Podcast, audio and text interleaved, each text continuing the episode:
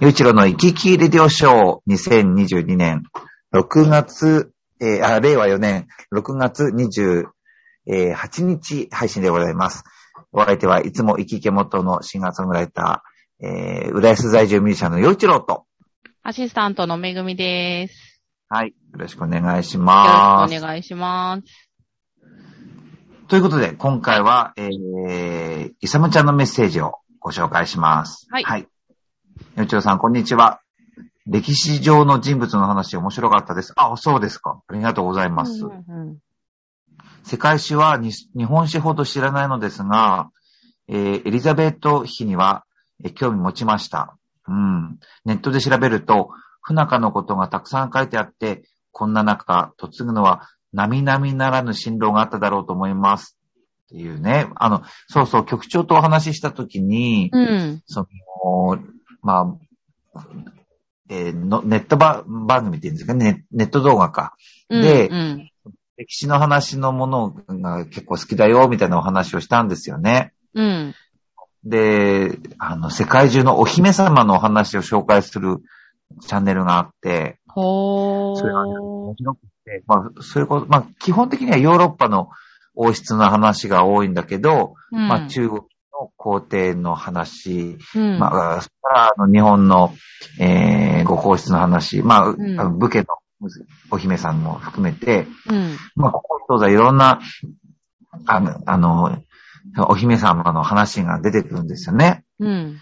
えーまあ、すごく、うん、簡単に言えば、あの、おとぎ話に出てくるような、ね、こう、えー幸せなお姫様っていうことじゃなくて、実際そうなるためにはどんな苦労があるんだろうっていうのが、それこそ血みどろの話がいっぱいあるんですよね、お姫様。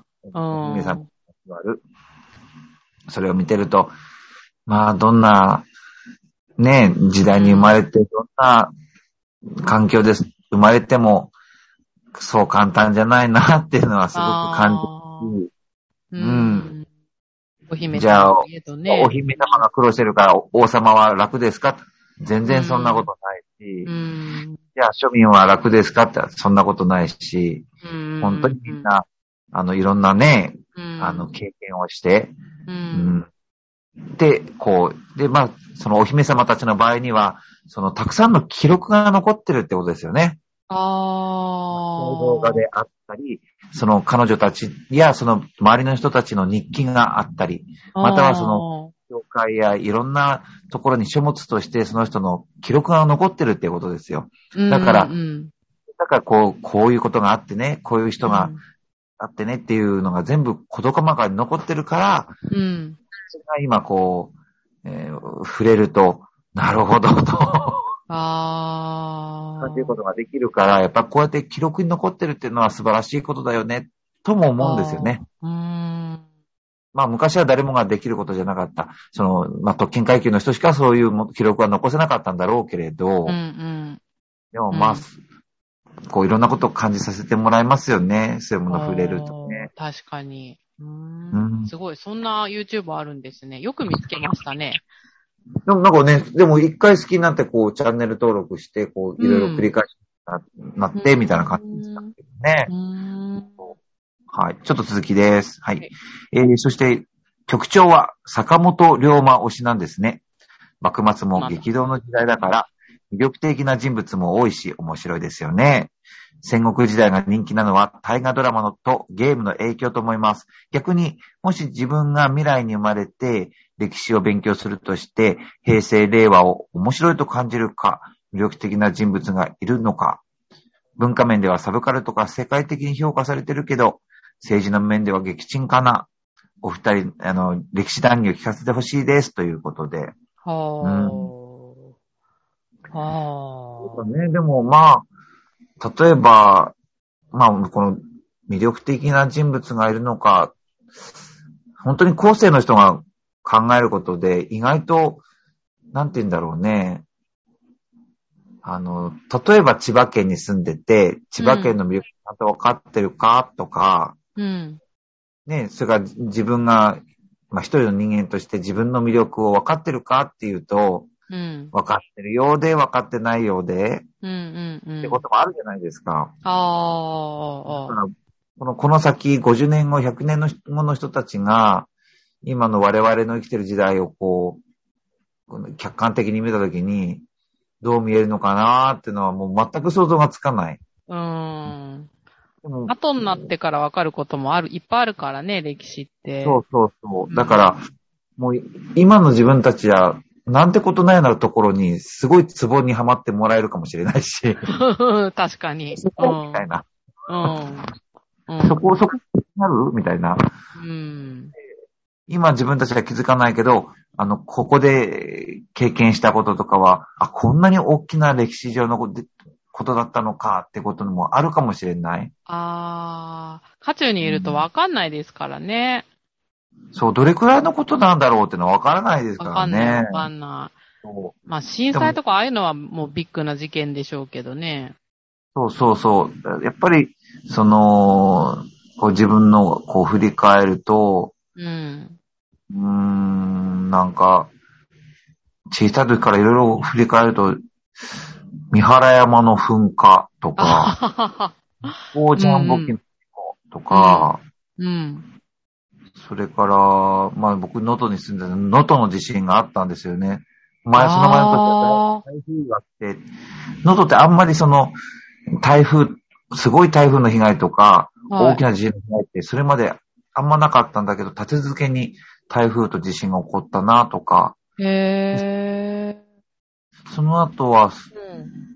阪神淡路大震災、ああ。しその、9.11ですよね。うん。アメリカの同時多発テロ。うん。そう、それからその、えーインド洋を中心としたあの、あなんスマトラ大地震でしたっけね。うん。あれも結構衝撃でしたね。あーそしてリーマンショック、うん。東日本大震災、うん。うん。このコロナですよね。新型コロナ。うん。まあでも本当にいろいろあるなってうん思いますね。まあ確かにね、うん大きなのが、いっぱいありますね、コロナ。そうですね、本当ねうんうん。まあ、コロナは最も大きいですよ大ね。きいですね。な、長いよ、長いよね。長いのかな長い長い。ねえ。なんか、いろ、いいろんなこと起こるじゃないですか、やっぱりね。はい、はい。まあもちろん病気でた人が亡くなるとか、その感染の状況が刻々と変わるとか、うん、何何波もこう波が起こって、それでもう右往左往するとか、そうですね。それでいて、なんか、ほら、今のウクライナのやつもね、コロナがきっかけとか言言われてますもんね。まあそうですか。まあそうですね。そうそうそう。うん。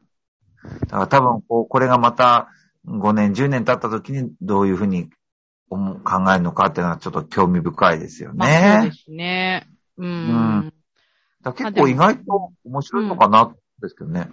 うん。まあ、激動の時代って感じですよね。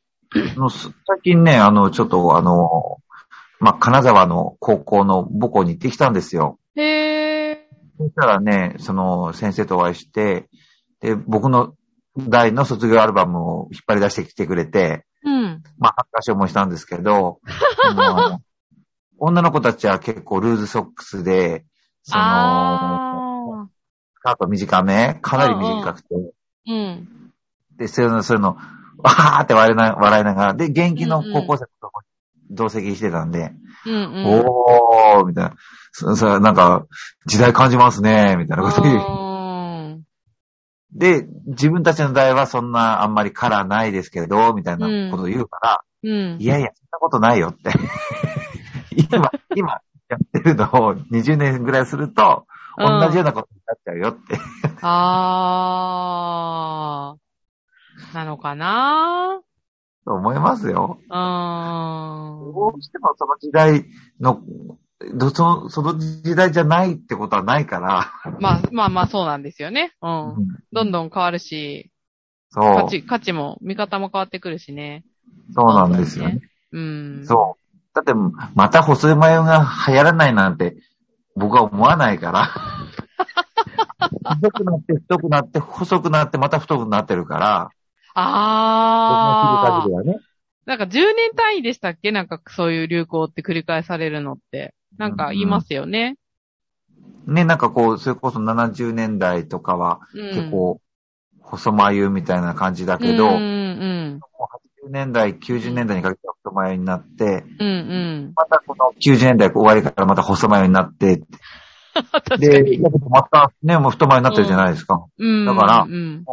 眉一つ取ったって、うん。もう太くなったり細くなったりしてるから、うん。まあうんどんどん変わっていくんだろうなと思うし、まあ、そうでもこうやでっすてね。振り返った時に、うんおルーズソックスなんかいいっすねとかって言言われるかうん。うん。ら、ね、なんだと思って、確かに。まあ面白い時代だ時代だったんだろうなと思って。ああ、確かに。ううんんうんうん。まあれメンズだってルーズソックスだ、ルーズソックスだっあ、あ、いやた私の代でも履いてる子いたけど、なんか遊ん、くら、あの、遊んでる女の子が履いてるみたいな感じ。みんながみんなではないです、私の世代は。なるほうん。ど。私は履いてないです。いや、それがね、一番恥ずかしくないと思う。いや、なんかそのほら、そういうの履いてたり短くすると先生がうるさいじゃないですか。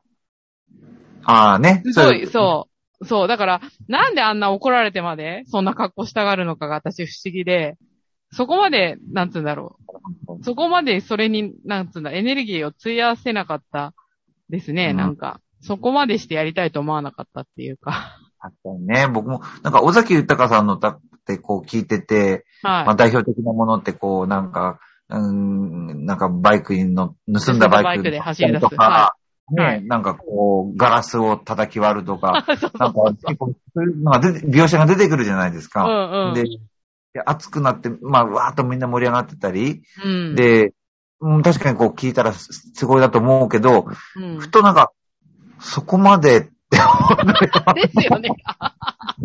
たりして、 でもほら、ね、だからほら、でも、物語とか歌ってやっぱりドラマチックじゃないと、ね、平平凡凡の時から、うんうんまあ、つまんない確かかもしに。れないけど確だかかにね。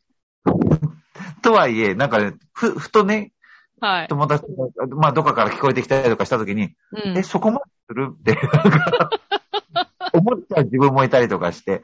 そうですよね。まあ、あの、な、なんだろう。それってでも、む、昔からそう思ってました 自分が年重ねてきたから。